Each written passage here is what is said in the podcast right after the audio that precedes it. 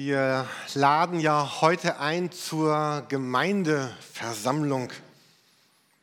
In dem Newsletter, von dem Christoph schon erzählt hat, lesen wir alle, die die EFT ihr Zuhause nennen oder sich dafür interessieren, sind herzlich eingeladen, miteinander zu teilen, was uns als Kirche im, im Moment bewegt. Und so soll auch dieser Gottesdienst heute Morgen rund um das Thema Kirche und Gemeinde gehen.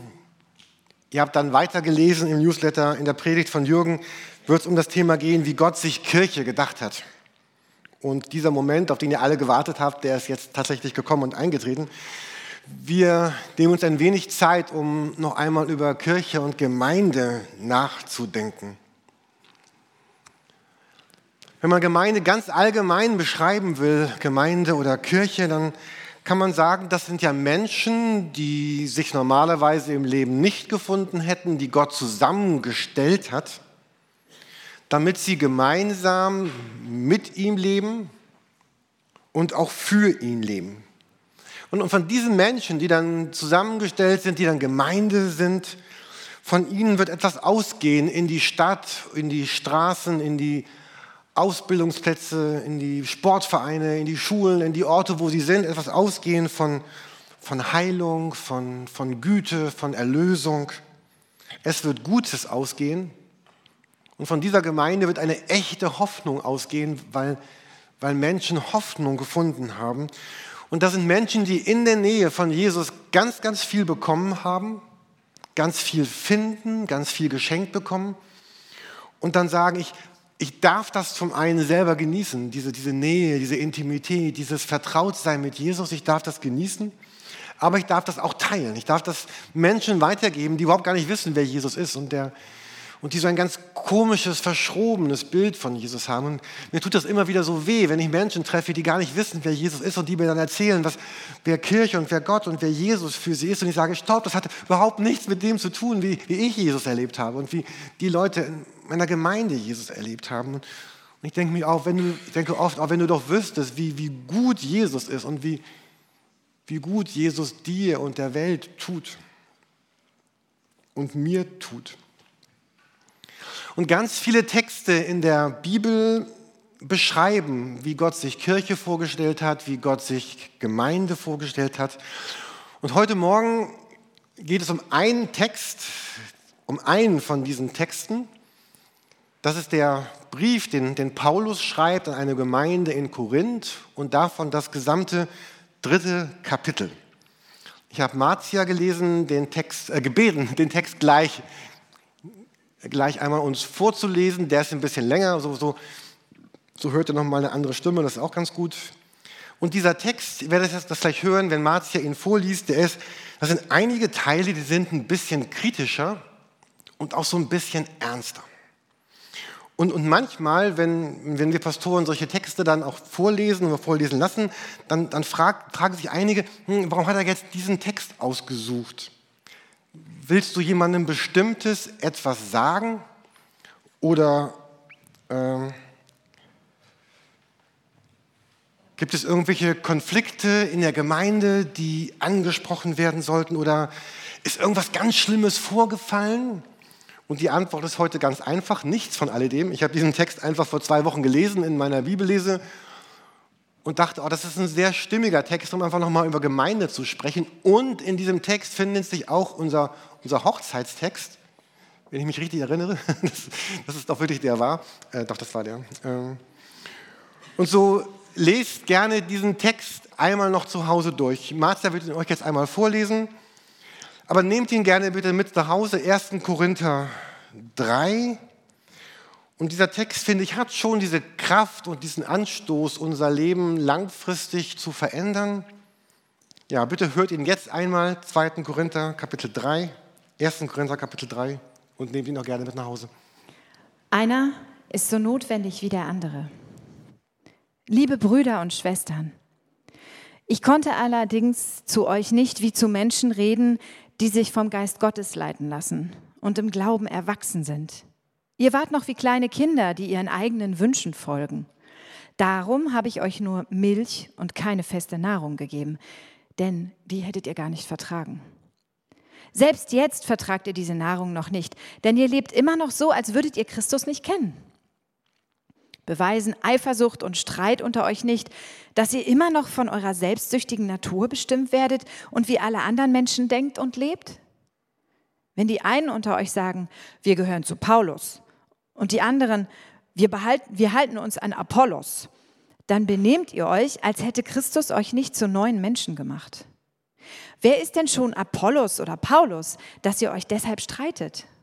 Wir sind doch nur Diener Gottes durch die ihr zum Glauben gefunden habt. Jeder von uns hat lediglich getan, was ihm von Gott aufgetragen wurde. Ich habe gepflanzt, Apollos hat gegossen, aber Gott hat das Wachstum geschenkt. Es ist nicht so wichtig, wer pflanzt und wer begießt.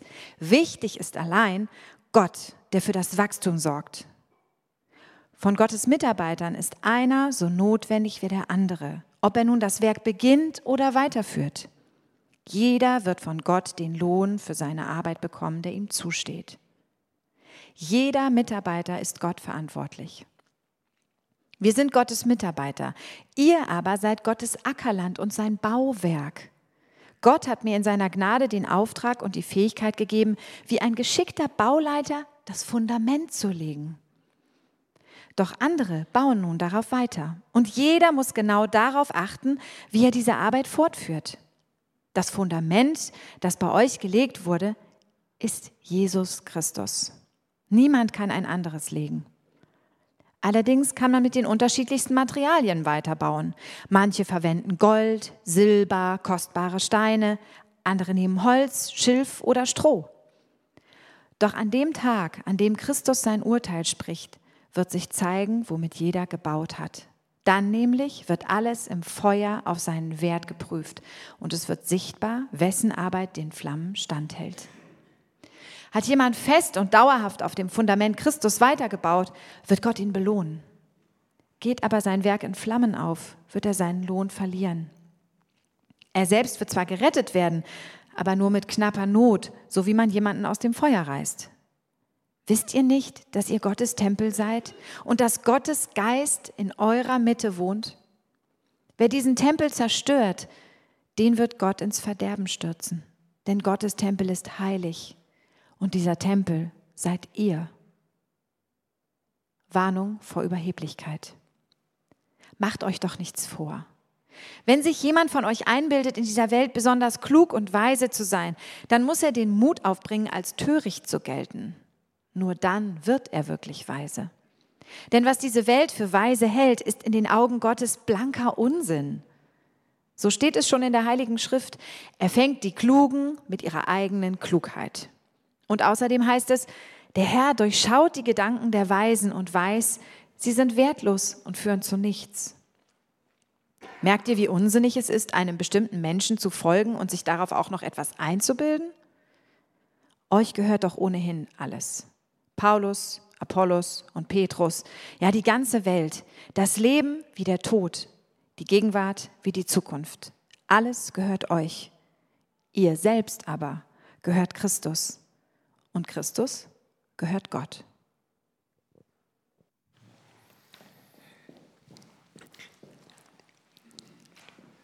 In diesem Text gibt es so vier Bilder, mit denen Paulus versucht zu beschreiben, wie, wie Gemeinde gedacht ist, wie, wie das Leben funktioniert. Da ist einmal das Bild vom, vom Erwachsenwerden zu Beginn dieses Textes.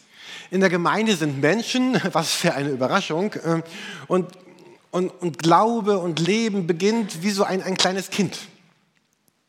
Wir haben heute geklatscht, weil neue Kinder geboren werden. Andere Kleine sitzen hinten in dem Aquarium, Glaskasten und andere sind unten im, im Kindergottesdienst und, und sie wachsen und werden groß und werden, werden erwachsen. Aber manchmal hat der Text gesagt, bei uns Menschen, Menschen stoppt dann irgendwie dieses Wachsen.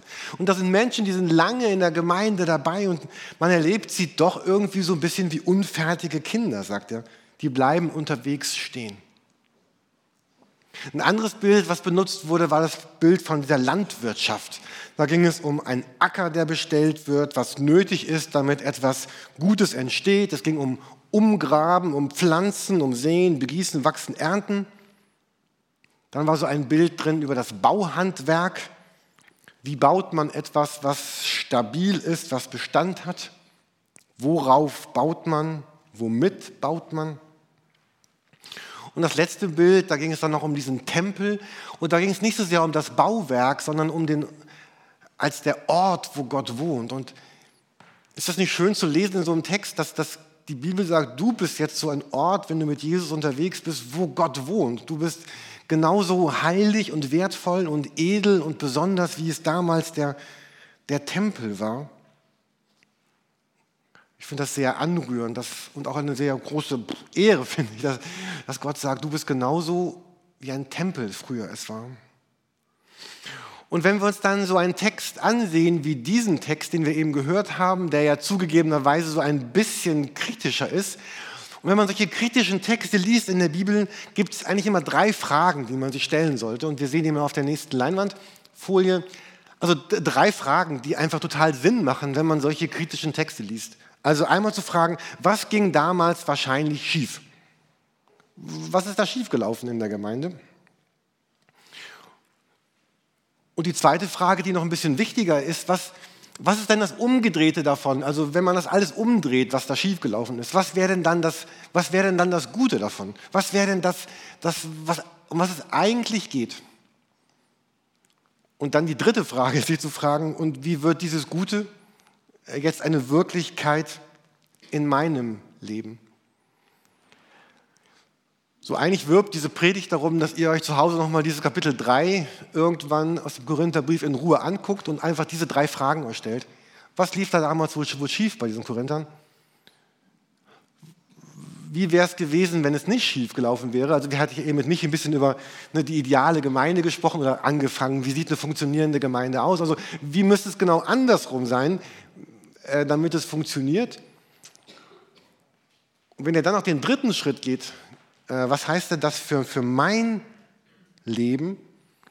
Dann wird, wird Glaube echt und dann wird Glaube, Glaube wirklich.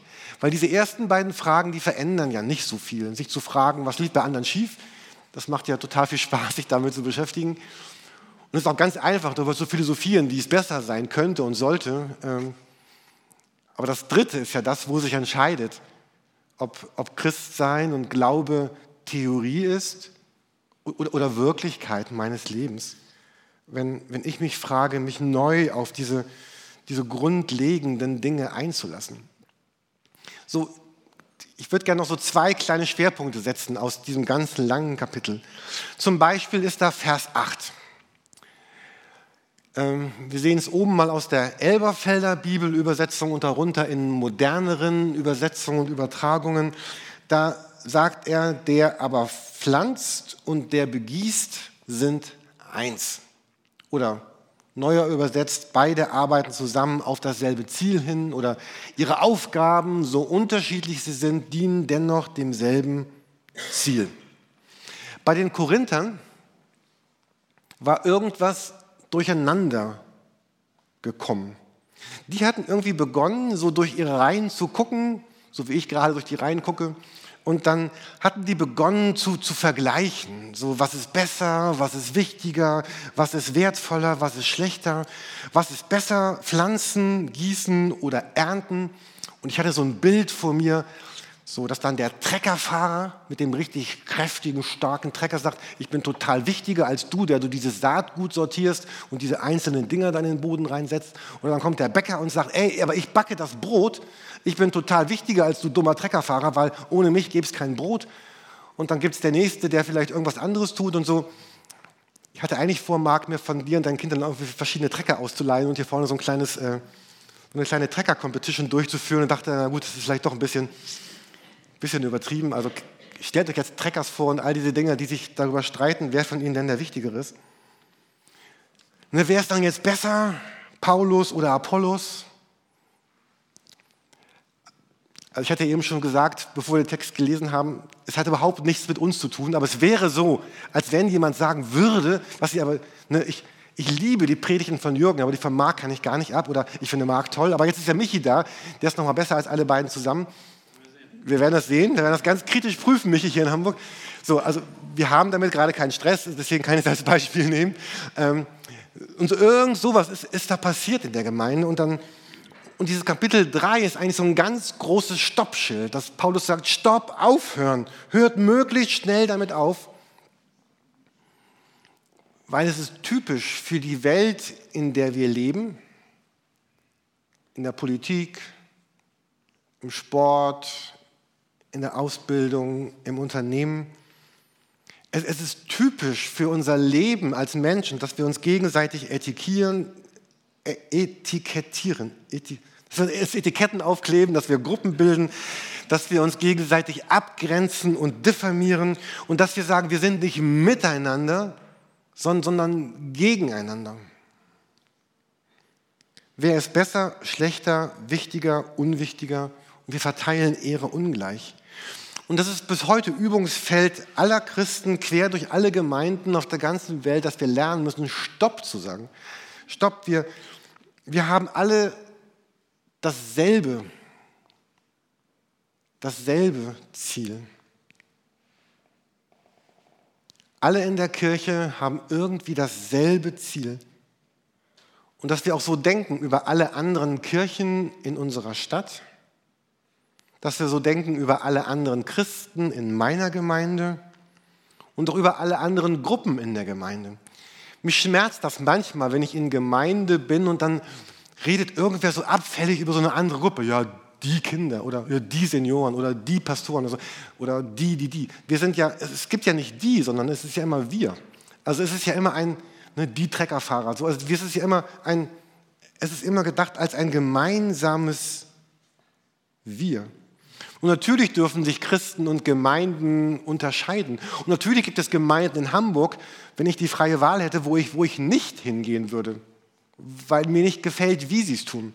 Und andere Gemeinden in Hamburg finde ich sehr attraktiv, wo ich gerne hingehen würde.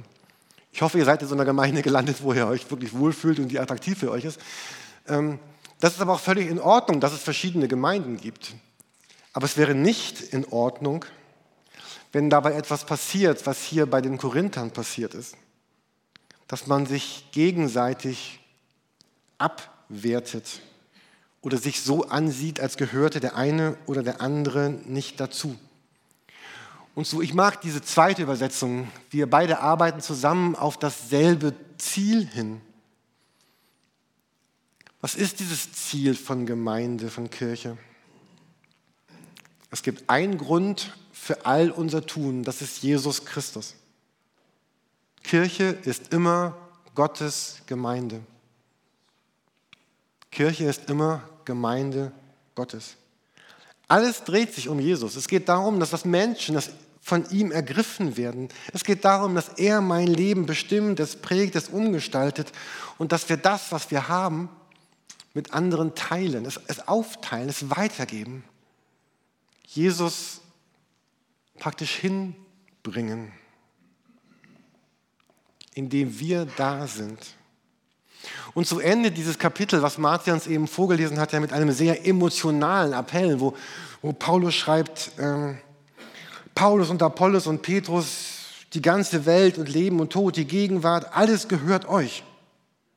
Die Gegenwart wie die Zukunft, alles gehört euch und ihr gehört Christus und Christus gehört Gott.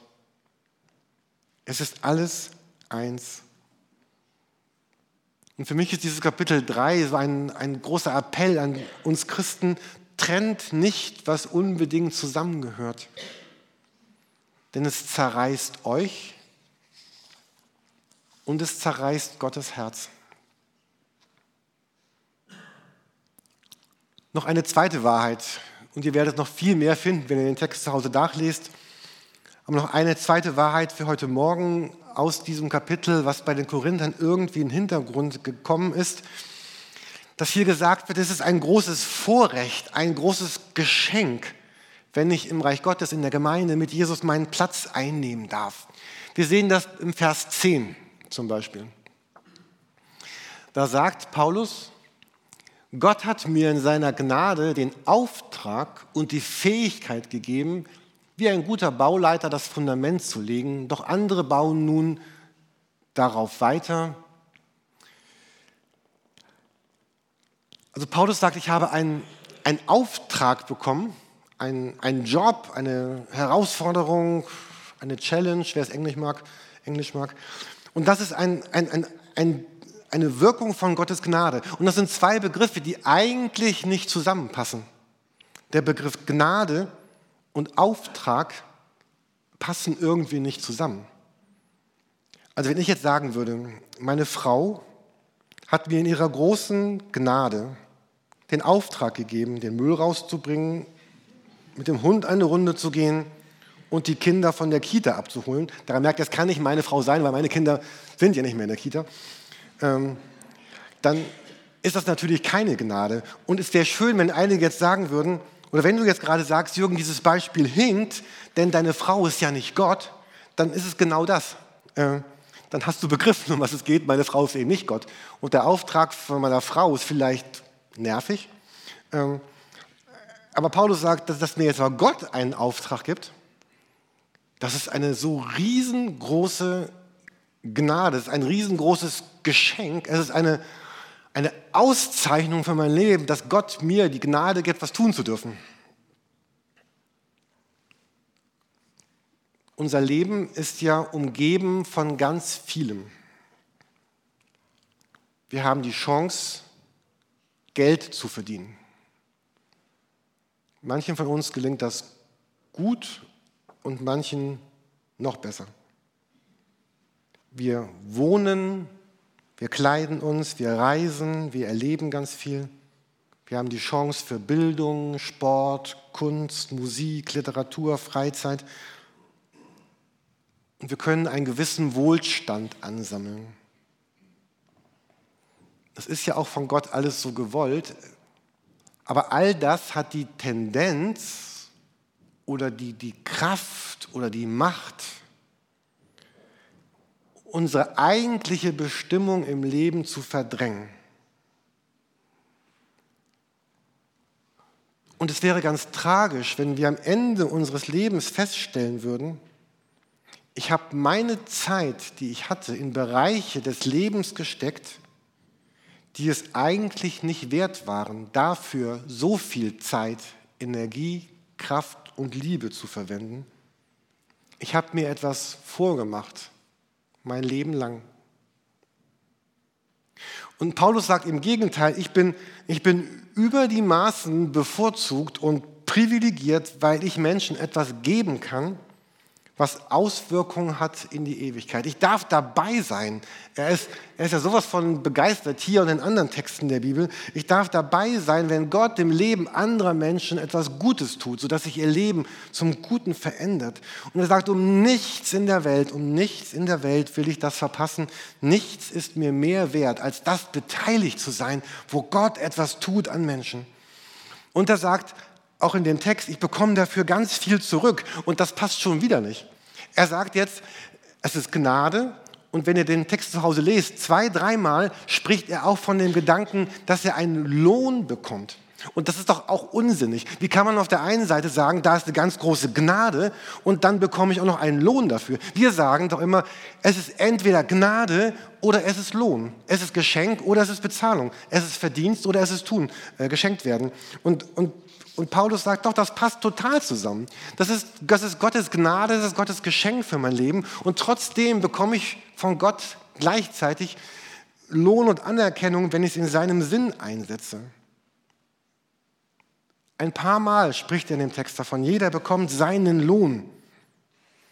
Und Lohn ist ein, finde ich, ganz, ganz seltsames Wort in diesem Zusammenhang. Aber es bedeutet, dass wenn ich mit Jesus das tue, was ihm auf dem Herzen liegt und dass das auch mein Herz wird, dass dann ganz viel in mein Leben zurückfließen wird. Hier in dieser Welt und einmal in der zukünftigen Welt.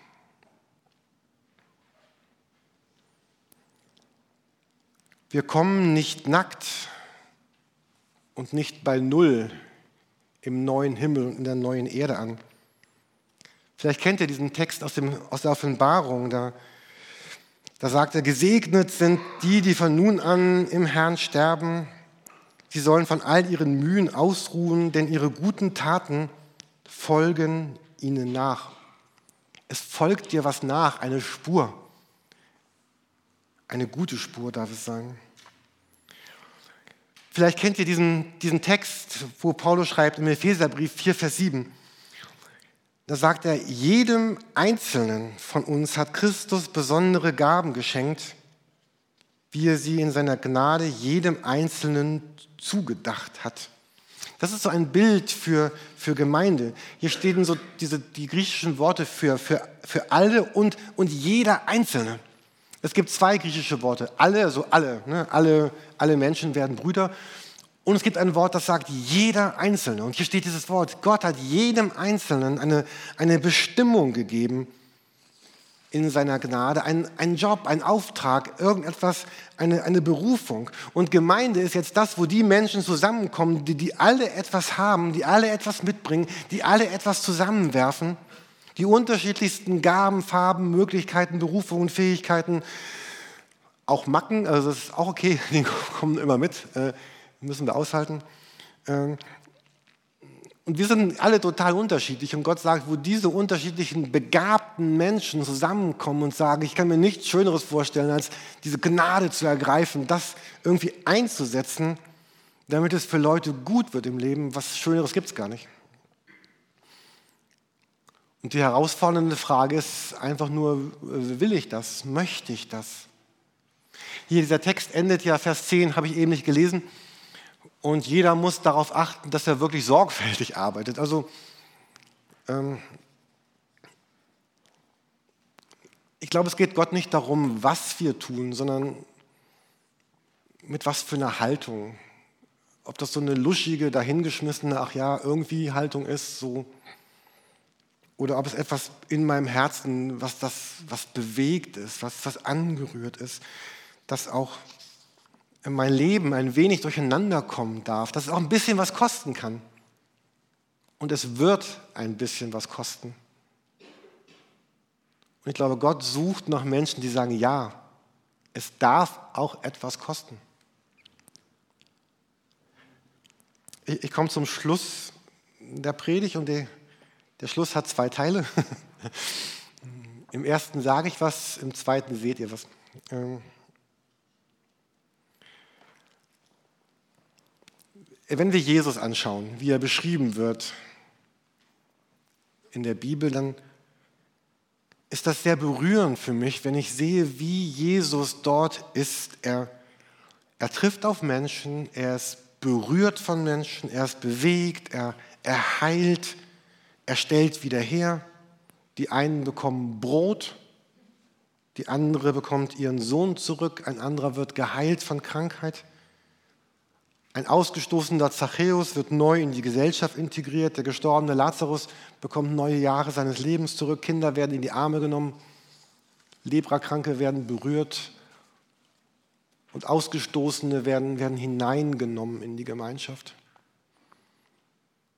Und jetzt sehen wir einen Jesus, der sagt, aber das, hey, das, das alles endet gar nicht, weil ich jetzt im Himmel bin und nicht mehr bei euch, sondern genau das geht jetzt weiter. Weil dafür habe ich die Menschen ja, meine Gemeinde. Dafür habe ich sie begabt und begnadigt und ausgerüstet. Und damit da, wo sie sind, da bin ich. Also ich, Jesus jetzt, also wenn ich Jesus wäre. Da ist meine Barmherzigkeit, da ist meine Güte. Äh, äh, wo sie sind, da bekommen Hungrige zu essen. Wo sie sind, da bekommen Durstige was zu trinken. Wo sie sind, da werden Fremde aufgenommen. Da werden Nackte bekleidet, da werden Kranke gepflegt, Gefangene besucht, Sterbende gesalbt. Blinde geführt, Zerschlagene aufgerichtet und Arme bekommen etwas. Und all das, das, das tun die Leute nicht deswegen, weil der andere das wert ist oder weil er es verdient hätte oder damit er irgendwas Besonderes tut oder irgendwie nett wird, sondern all das werden sie tun, weil, weil Jesus es, es getan hat. Weil es, weil es sein Wesen ist, den Menschen Gutes zu geben und Gutes zu schenken. Ähm, meine Frau kennt mich ein wenig und äh, ich bin oft auch wirklich genervt von Kirche. Also genervt von mir, genervt von euch, genervt von Umständen, genervt von irgendwelchen Dingen, die nicht klappen. Oder es ist, äh, also das kennt ja jeder. Marc, du könntest eine ähnliche Story erzählen und jeder kann es erzählen, auch jeder, der irgendwas leitet. Aber das ist eigentlich, ja, aber es gehört irgendwie dazu, finde ich. Und trotzdem würde ich sagen, ich will hier auf keinen Fall weg aus diesem, aus diesem Gemeindekontext, aus Gemeinde, weil ich, ich glaube, das gehört irgendwie dazu und das darf auch sein. Und manchmal seid ihr auch genervt von mir, habe ich schon mal ab und zu gehört, dass es auch mal vorgekommen sein sollte. So, ähm, aber, aber ich, will, ich will dabei sein, wo Gott das Leben von Menschen gut macht, wo, ja, wo Kirche einfach Gemeinde über sich hinaus auf Gott zeigt, wo Menschen sich taufen lassen, wo sie am Abendmahl teilnehmen, wo Menschen Gott ihr Leben anvertrauen, wo sie beten, ihn ihre Gaben einsetzen, wo wir Fehler machen und gemeinsam wieder aufstehen und erleben, was für ein Glück das ist, gemeinsam zu leben. Seit etwa zwei Jahren arbeiten wir daran, ein, ein kleines Video zu erstellen, ein, ein Clip zu erstellen mit, mit Texten, die uns wichtig sind wir haben ganz viele von euch schon mal gefilmt und, und aufgenommen. Marc hat die letzte Woche Stunden, wirklich Stunden investiert, um, um ein, eine finale Version erstmal zu erstellen. Aber sie ist gar nicht final, da dürfen noch neue Gesichter von euch zukommen. Wenn ihr sagt, oh, ich will da auch bei sein, meldet euch gerne bei Marc oder mir. Wir nehmen euch mit auf.